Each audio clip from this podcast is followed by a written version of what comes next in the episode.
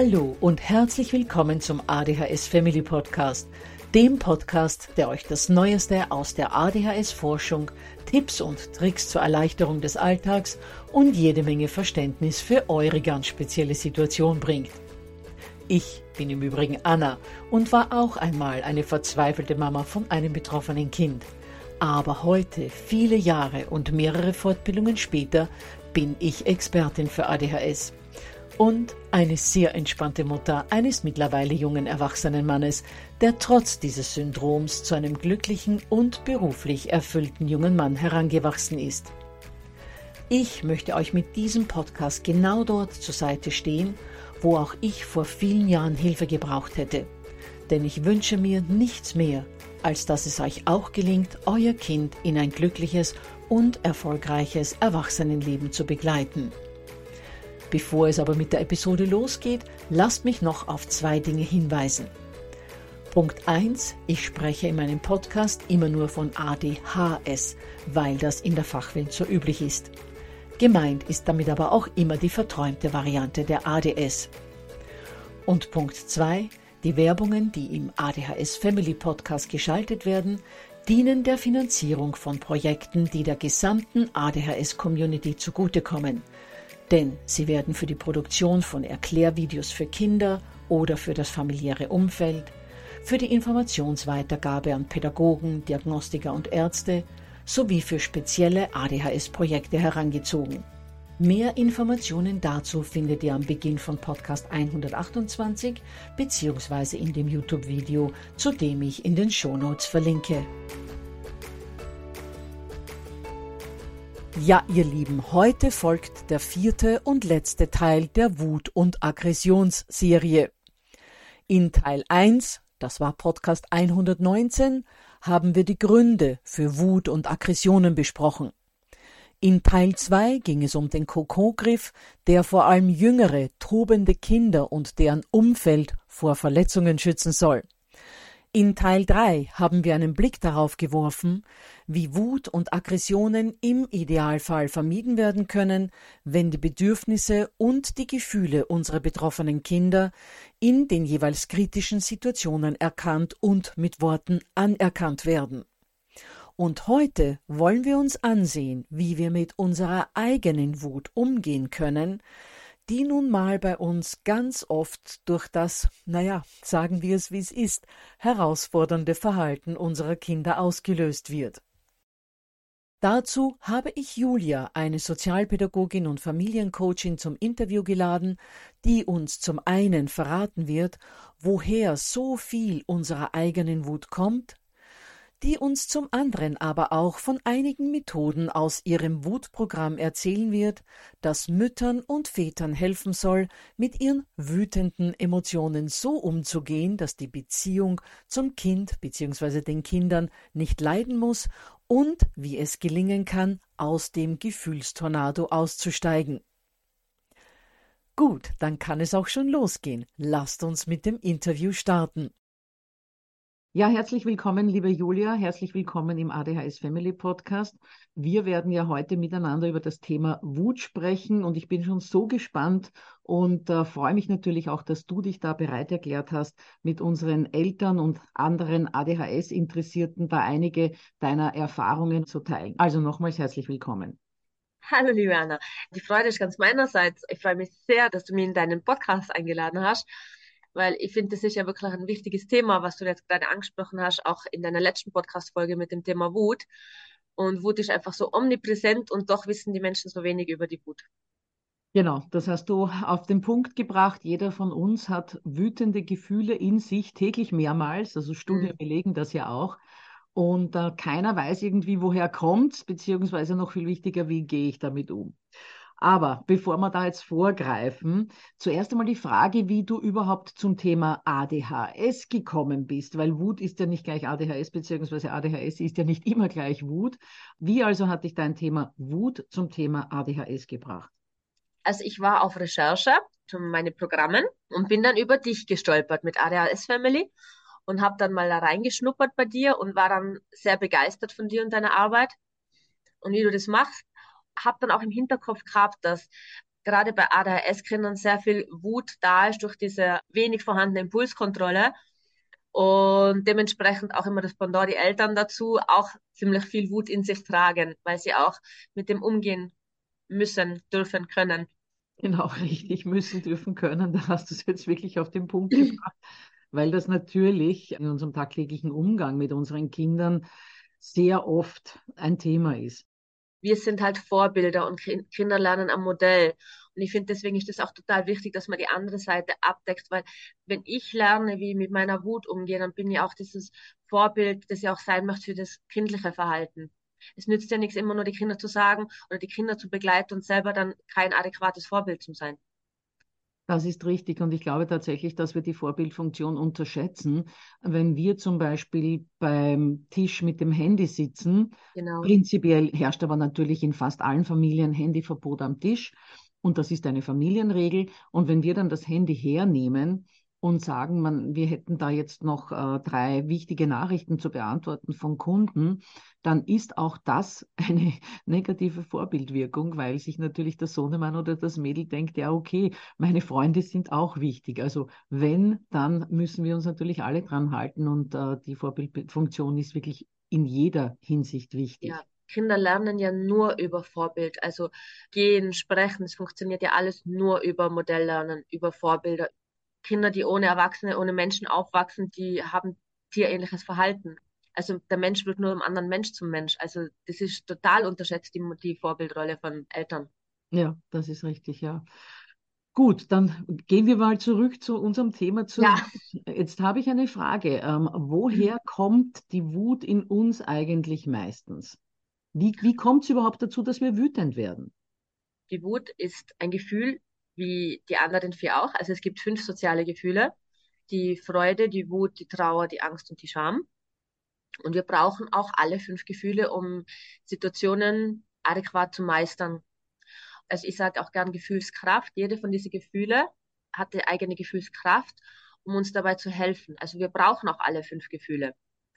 Die Wut steht jetzt für Veränderung.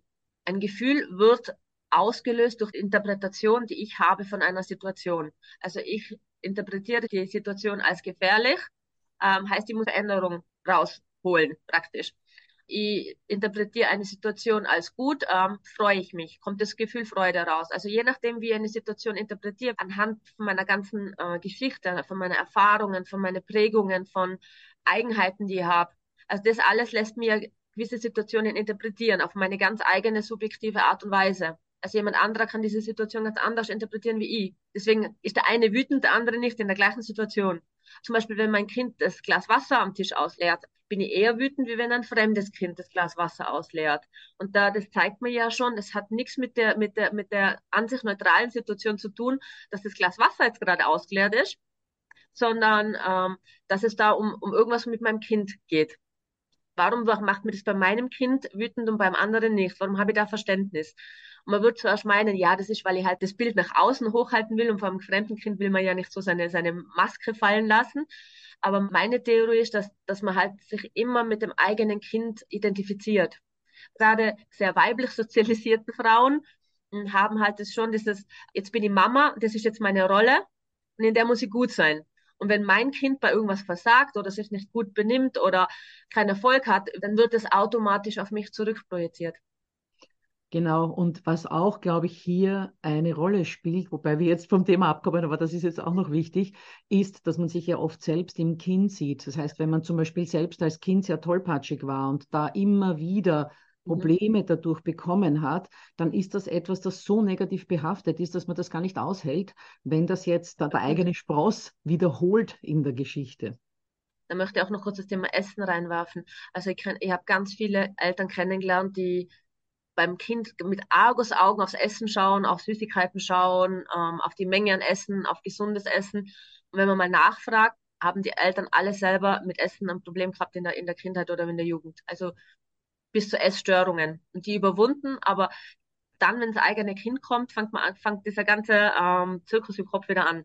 Ah, mein Kind könnte auch eine Essstörung kriegen, mein kind, mein kind könnte dick werden, mein Kind könnte dies und das obwohl es eigentlich mit der jetzigen Situation mit meinem, mit meinem Kind, das mit dieser, mit dieser ganzen Geschichte nichts zu tun hat, trotzdem aufploppt. hat man natürlich Angst, dass sich die Geschichte wiederholt. Okay, Ja, genau. gut. Du warst jetzt aber gerade dabei, diese fünf Motivationen zu erklären und hast erklärt, dass die Wut sozusagen ein Antrieb dafür ist, äh, um Mhm. eine Situation zu verändern, wenn ich sie jetzt verändern wollen würde, weil ich sie eben aus meiner Interpretation heraus als veränderungsbedürftig sehe. Genau, das ist ja auch so, da müsst ihr jetzt noch ganz kurz ausholen, was ich jetzt nicht mache, aber das ist so eine Gefahr hinter dieser Wut, dass man Situationen als veränderbar interpretiert, obwohl sie gar nicht zu verändern sind. Wenn irgendwas kaputt gegangen ist, wenn das Kind auf die neu gemalte Wand draufmalt, dann ist es schon passiert. Dann nützt meine Wut nichts, dann ist das, ist das die falsche Kraft, die ich da hervorhole, weil das Ergebnis geschehen ist. Und wenn ich jetzt das so sehe, also Wut ist Antrieb, Wut ist Energie. Es ist, wenn ich jetzt diese Situation interpretiere, äh, sie ist veränderbar, dann drücke ich, kann man kann sich vorstellen wie so auf einen Lichtschalter. Dann drücke ich das und dieser Strom geht los. Also diese Information ist dann in meinem Körper drinnen und will, will ähm, bearbeitet werden. Und Wut heißt eben Veränderung. Das heißt, ich brauche schon eine Wutkraft, wenn ich jetzt einen Putzel habe auf meinem Shirt und ich sage, ich will den da nicht haben, dann wird in mir genau diese Wutkraft so dosiert, produziert, dass ich diesen Fussel von meiner Jacke wegnehme oder von meinem Pullover. So. Sprich, das Spektrum an Wutgefühlen ist von, was würden wir nicht mal als Wut wahrnehmen, da beginnt ja, genau. sondern eher nur als Antrieb, ich tue jetzt was, bis hin zu einem Meltdown. Exakt. Und wenn jetzt mein Kind diese Wand anmalt und ich habe die Wut da, dann könnt ihr richtig dosiert einfach diese Wut nützen, zu sagen, okay, was für Lösungen finden wir jetzt für das Problem? Wie kriegen wir die Wand wieder sauber? Was können wir machen? Also, dass ich da ins Tun komme. Und das wäre jetzt genau meine nächste Frage gewesen. Ja, jetzt wissen wir in etwa, woher die Wut kommt, also welche Kraft Mhm. die ist und wozu wir sie sozusagen brauchen, wahrscheinlich auch zum Überleben gebraucht haben, als es noch die Natürlich. Säbelzahntiger gab, sage ich jetzt mal. Und jetzt ist natürlich die nächste Frage. So, dann ist sie da, die Wut. Wie gehe ich damit um? Die Wut wird ja ausgelöst durch diese Interpretation, so wie ich es vorher gesagt habe. Das heißt, ich habe Muster in mir drinnen. Muster in mir von meiner eigenen Kindheit, von meinen Prägungen, von den Erfahrungen, die ich gemacht habe im Laufe meines Lebens, habe ich gewisse Verhaltensmuster integriert. Und jetzt möchte ich praktisch nicht mehr diese Wut haben. Und gerade in diesem Setting mit Mama-Kind ist es halt prädestiniert, dass die Wut rauskommt, weil mein ganzes Leben lang kann ich Situationen umgehen, ich kann der Wut entfliehen. Also wenn mir jetzt mein Nachbar ärgert, wenn mir mein Chef ärgert, ich kann das unterdrücken, ich kann die Situationen meiden, ich kann meinen Freundeskreis wechseln. Aber jetzt haben wir halt unser Kind vor uns stehen. Und die haben wir halt 24 Stunden um uns herum. Wir können praktisch uns nicht mehr entkommen. Sie, sie, sie halten uns den Spiegel vor. Ich, ich sage da gern, sie wissen genau, wo sie uns triggern. Wir werden genau dahin triggert, weil wir diesen Spiegel vor uns haben. Nur es kann uns nur treffen, was die machen, weil wir auch nur genau das sehen, was, was uns stört. Und ich muss jetzt praktisch diesen Prozess rückgängig machen. Und da sage ich gerne, es ist eine Übung, dass man die Wut wirklich adäquat ähm, nützen kann, dass man nicht mehr diese Auszucker hat und nicht mehr seinem Kind gegenüber unfair wird, ist Übung. Es ist wirklich Übung bei die Situationen eben mit unserem Chef, mit unserem Partner, mit unseren Freunden, wenn wir uns da trauen würden, adäquat zu antworten und sagen, ich lasse mir das nicht gefallen und stopp und nein, ähm, weil jedes Nein ist ja auch ein Ja zu uns, würden wir nicht mehr diese Spitzen haben an Wut unserem Kind gegenüber. Weil jedes Mal, wenn ihr die Wutkraft, wie ich es vorher gesagt habe, wenn man den Lichtschalter umlegt, nicht rauslasst, dann ist das wie ein Staudamm, der immer mehr gefüllt wird. Und es sind vielleicht eben, ich habe nur eine kleine Wutkraft, weil ich den Fussel nicht von meinem Pullover weg dann habe. Ich habe in dem Moment, wo das Kind die Wand angemalt hat, auch nichts gesagt, weil ich die liebe Mama sein wollte. Man will ja immer lieb und freundlich sein nach außen und zu jedem. Und dann wird dieser Damm immer voller und voller und voller. Und dann passiert es einfach in Situationen, wo ich jetzt mich vielleicht erinnern an Situationen, wo ich die Wutkraft nicht rauslassen habe, zum Beispiel meinem Kind und wo ich genau weiß, es kann mir jetzt nichts passieren, weil mein, mein Kind mir einfach unterlegen ist, dann explodiere ich. Dann kommt diese ganze Wucht von diesem Damm, von allem, was ich angestaut habe, raus. Und das ist dann das, was, wo ich sage, das setzt meine Arbeit an und das möchte ich verhindern. Ich möchte nicht die Wut verhindern, ich möchte dieses Explodieren verhindern, dieses Dammbrechen verhindern. Das heißt, du hast jetzt dann sozusagen Methoden entwickelt, wie man es üben kann, dass Ja. man eben nicht mehr in diese extreme Wut kommt. Das heißt, du vermittelst äh, den Eltern nicht, äh, wie, wie kommt es dazu, dass ich schon mal gar nicht Wut empfinde, sondern du vermittelst den Eltern eigentlich, wie, wie werde ich die wieder los oder wohin leite ich die, dass die sinnvoll eingesetzt werden kann. Also ich sage gern, man soll sich die Wut zur Freundin machen. Ich gehe da wirklich sogar einen Schritt weiter. Wie gesagt, wir brauchen alle fünf Gefühle, sei es Scham, sei es Angst, sei es Trauer, sei es Wut. Wenn wir eins von denen unterdrücken, kommen wir auf ungesunde Schienen. Wir müssen lernen, alle fünf Gefühle wahrzunehmen und durchzufühlen. Du hast gesagt, durchzufühlen, gell?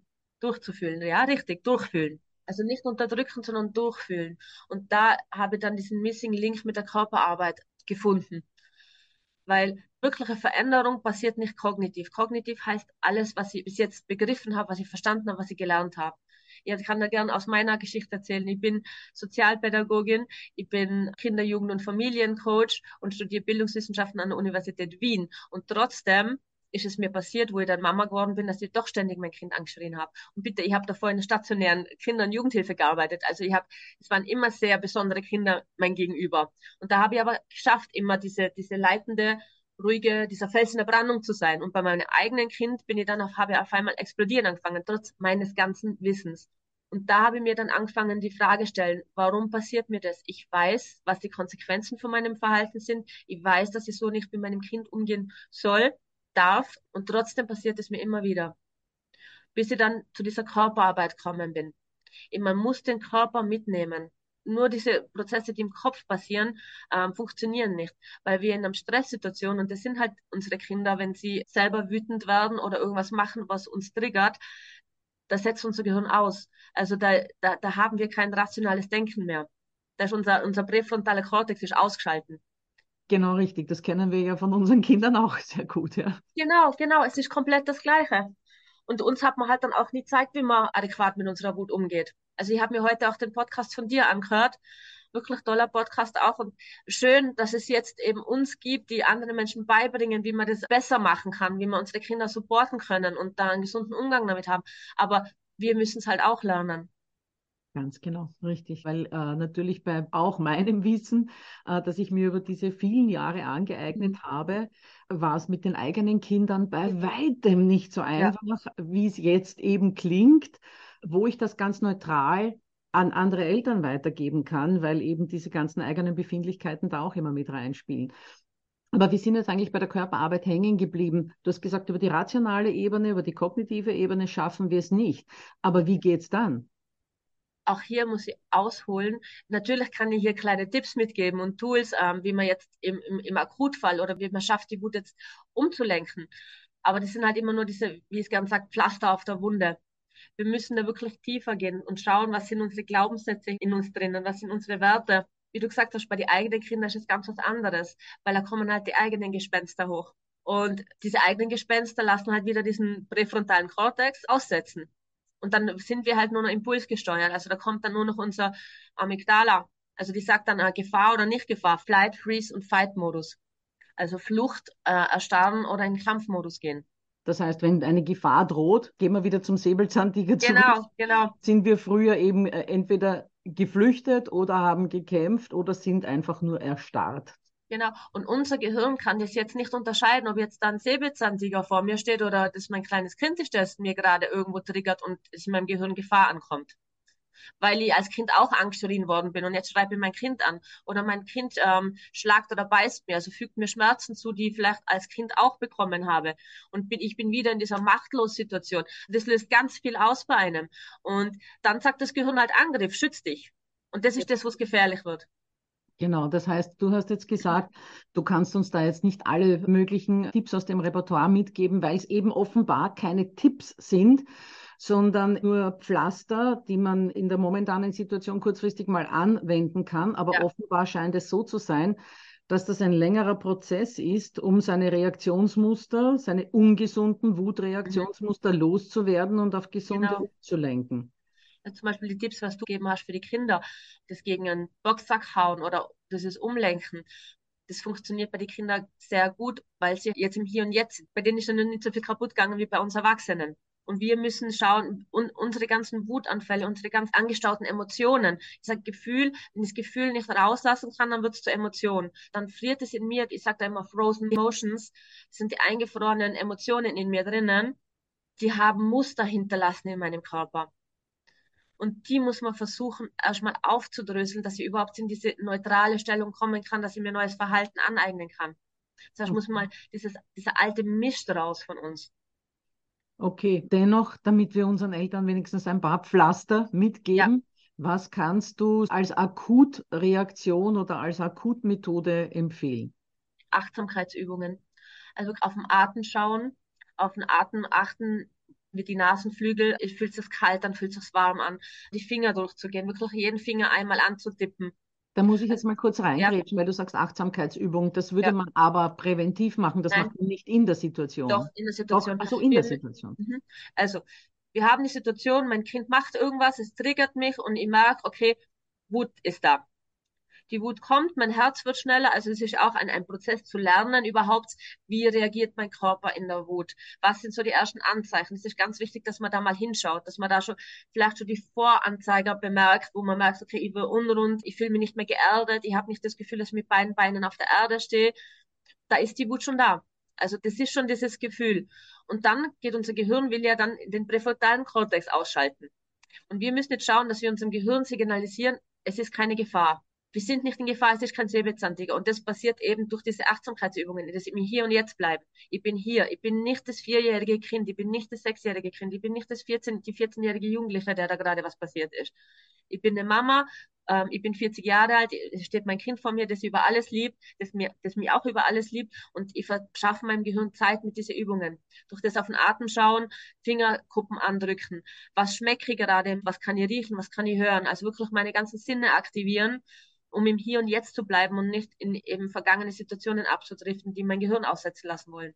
Das heißt, man versucht, indem man zum Beispiel schaut, wie streift der Atem durch ja. die Nase oder indem ich mir die Fingerkuppen äh, drücke, verschaffe ich meinem Hirn die Möglichkeit, sich nicht abzuschalten, sondern mhm. lenke mich eigentlich durch diese Achtsamkeit auf diese kleinen körperlichen Dinge ja. so weit mal ab, dass es nicht zu diesem absoluten Tilt im Kopf kommt, genau. sondern dass ich mich ganz kurz mal wieder runterhole und mir diese paar Sekunden Zeit verschaffe, zu sagen, okay, atme jetzt mal durch und jetzt reagiere einfach auf eine andere Art und Weise als sonst. Also ich, genau, so stelle genau. mir halt vor. Genau, es geht wirklich hier um, wir werden es nicht, also kein Programm der Welt wird es schaffen, von, von innerhalb von ein paar Tagen dir die Wut zu nehmen das funktioniert einfach nicht. Wir müssen schauen, dass wir in kleine Schritte arbeiten, also immer nur eine kleine Handlänge, wo wir es schaffen, jetzt nicht mehr unser Kind direkt anzuschreien, uns auf die Seite zu drehen, dass wir nicht mehr ihnen ins Gesicht schreien, sondern die Wand anschreien, dass wir rausgehen oder das, was man früher gesagt hat, zähl bis zehn. Man macht das so lieber lustig, erzähl mal bis zehn, aber es ist wirklich ein sinnvolles Tool, bis zehn zu zählen, weil man sich da eben auch Zeit verschafft. Oder was ich halt sehr liebe, springen. Das sage ich auch meine Klienten, die jünger sind, also Kinder und Jugendliche, wenn sie wütend werden, fangt an springen.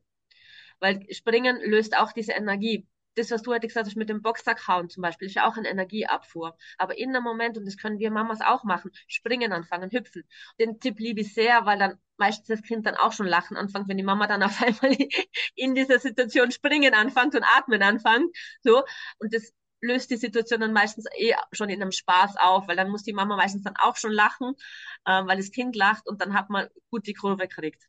Aber mhm. wichtig ist wirklich diese Energie abzuführen, weil manchmal dümpelt man so über den ganzen Tag dahin, dann ähm, ist die erste Situation, wo ich nur sage, okay, das habe ich jetzt gut begleitet. Dann kommt die zweite Situation, wo ich auch noch runtergeschluckt habe und sage, das habe ich auch noch gut begleitet und beim dritten Mal eskaliere ich halt voll. Weil ich halt nicht geschaut habe, dass in die ersten zwei Situationen die Energie richtig abführe. Ja, kann ich mir gut vorstellen. Und diese Geschichte mit dem Hüpfen und das wird alles in Humor aufgelöst. Ich würde ja jetzt noch andere Möglichkeiten geben, eben ja. mit Humor eine Wutsituation zu entschärfen. Ja. Das mag ähm, von zehnmal nur zweimal funktionieren, kann ja auch sein, ja. Aber vielleicht funktioniert es ja auch achtmal von zehnmal. Ja. Aber wenn es funktioniert hat, das eine oder andere Mal, ist es schon auf alle Fälle die paar Male weniger eskaliert und wen hat weniger Unfrieden in die Familie gebracht. Genau, es gibt ja wirklich Studien, wo man die Gehirnströme von Kindern gemessen hat und die, es wird im Körper vom Kind der gleiche Schmerz ausgelöst, egal ob wir es schlagen oder anschreien. Und das ist ein Wahnsinn, wenn man sich das vorstellt, ähm, wie oft ich dann im, im Laufe mein, eines Tages mein Kind geschlagen habe, wenn ich mir ja, das so vorstelle. In Anführungsstrichen, ja. Also ja, auch wenn ich es nicht, so, nicht mal berührt genau, habe, sondern. Irre. Also da wird einem schlecht. Und das, man darf jetzt aber nur nicht an die Krippe kriegen und sagen, ah, eben, ich will gar nicht mehr wütend sein, ich tu mein Kind gar nicht mehr anschreien, weil das funktioniert nicht. Das ist eine Mission Impossible. Macht sogar nur noch mehr Druck. Ich muss jetzt äh, die perfekte Mama sein, ich darf nicht wütend sein, ich darf nicht schreien. Das ist destruktiv.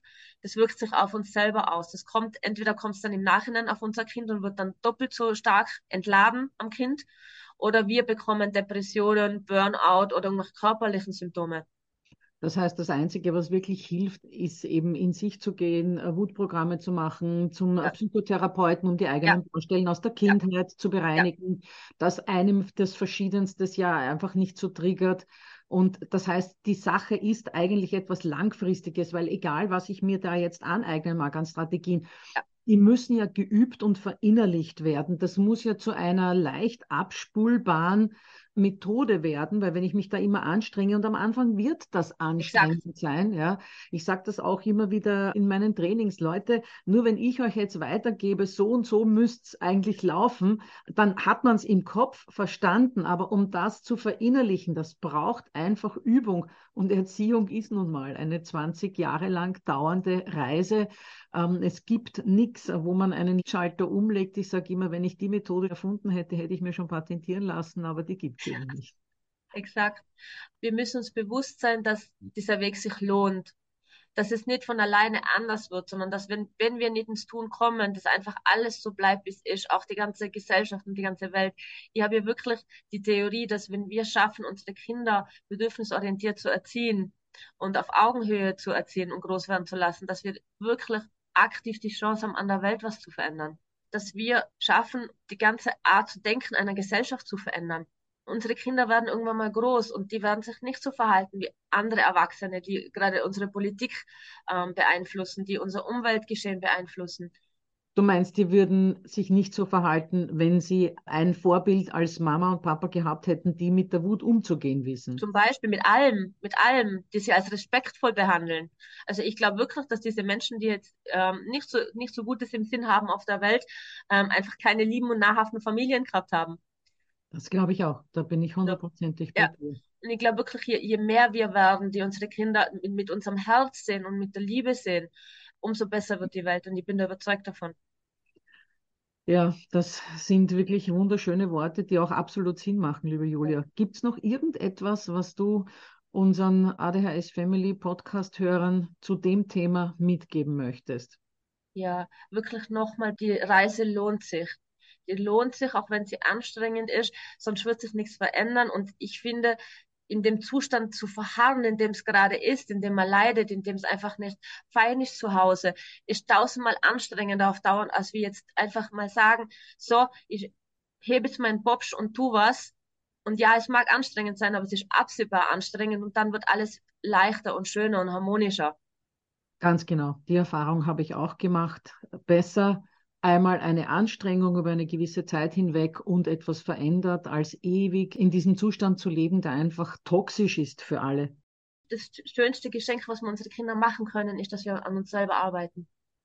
Ist richtig, ja. ja. Auch da bin ich wieder ganz bei dir, weil so wie ich das zum Beispiel im Podcast 101 sage zum Thema Therapien, die sind alle gut und schön, aber so gut wie jede Therapie vermittelt dem Kind, du musst etwas bei dir verändern, weil du passt nicht. Und in Wahrheit ist es aber eigentlich so, genau. dass wir den Umgang mit unseren Kindern ändern müssen, was natürlich wahnsinnig schwer ist, weil sie keine neurotypischen Kinder sind, die ja.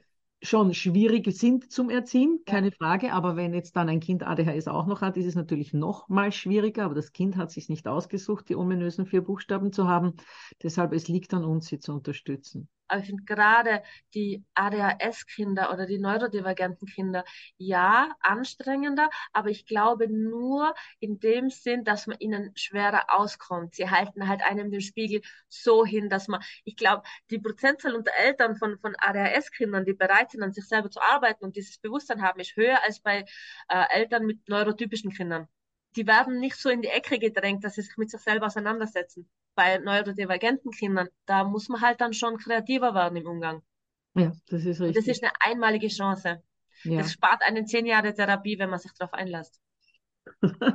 Das ist ein, ein wunderbares Schlusswort, Julia. Dann danke ich dir nochmals ganz, ganz Sehr herzlich gerne. für alles, äh, was du mit unseren Hörern geteilt hast und wünsche dir und deiner Familie auch alles, alles Liebe. Dir auch, Anna. Ja, ihr Lieben, Julia hat uns in diesem Interview bewusst gemacht, was wir zwar ohnehin wissen, weil wir es ja tagtäglich erfahren und erleben, was aber für uns dennoch relativ schwer zu nehmen ist, weil wir nicht wissen, wie wir es verändern sollen. Und das ist die Tatsache, dass selten wir unsere Wut beherrschen, sondern in aller Regel sie uns. Den meisten von uns gelingt es nämlich nur ganz schwer, im belastenden Erziehungsalltag ruhig und gelassen zu bleiben und die Wutkraft, die wir brauchen, um dort Veränderungen herbeizuführen, wo sie notwendig sind, sinnvoll zu nutzen oder aber sie so loszuwerden, dass sie unserem Kind nicht schadet. Wer dazu mehr wissen will, findet den Link zu Julias Website in den Show Notes und auch ihre Kontaktdaten habe ich für euch dort angeführt. Ich würde mich freuen, wenn sich der oder die eine oder andere von euch dort Tipps holen könnte, wie ihr es schafft, eure Kinder aus der Schusslinie zu bringen und ihr stattdessen eure Wut konstruktiv nutzen könnt. Gut, dann verrate ich euch noch zum Schluss, wie es in der nächsten Episode weitergehen wird. Da werde ich wieder einen Interviewgast haben und zwar wird zum zweiten Mal eine der bekanntesten ADHS-Expertinnen Deutschlands, Dr. Helga Simchen, zu Gast im ADHS Family Podcast sein und uns allen spannende Einblicke zum Unterschied zwischen ADHS und ADS geben. Gerade zu dem oftmals doch sehr vernachlässigten Gebiet der ADS haben mich immer wieder Zuschriften erreicht, in denen ich gebeten wurde, dieses Thema doch einmal aufzugreifen und da eine Episode dazu zu machen. Und das werden Dr. Simchen und ich in der kommenden Folge tun. Ich hoffe, ihr seid da auch wieder mit dabei.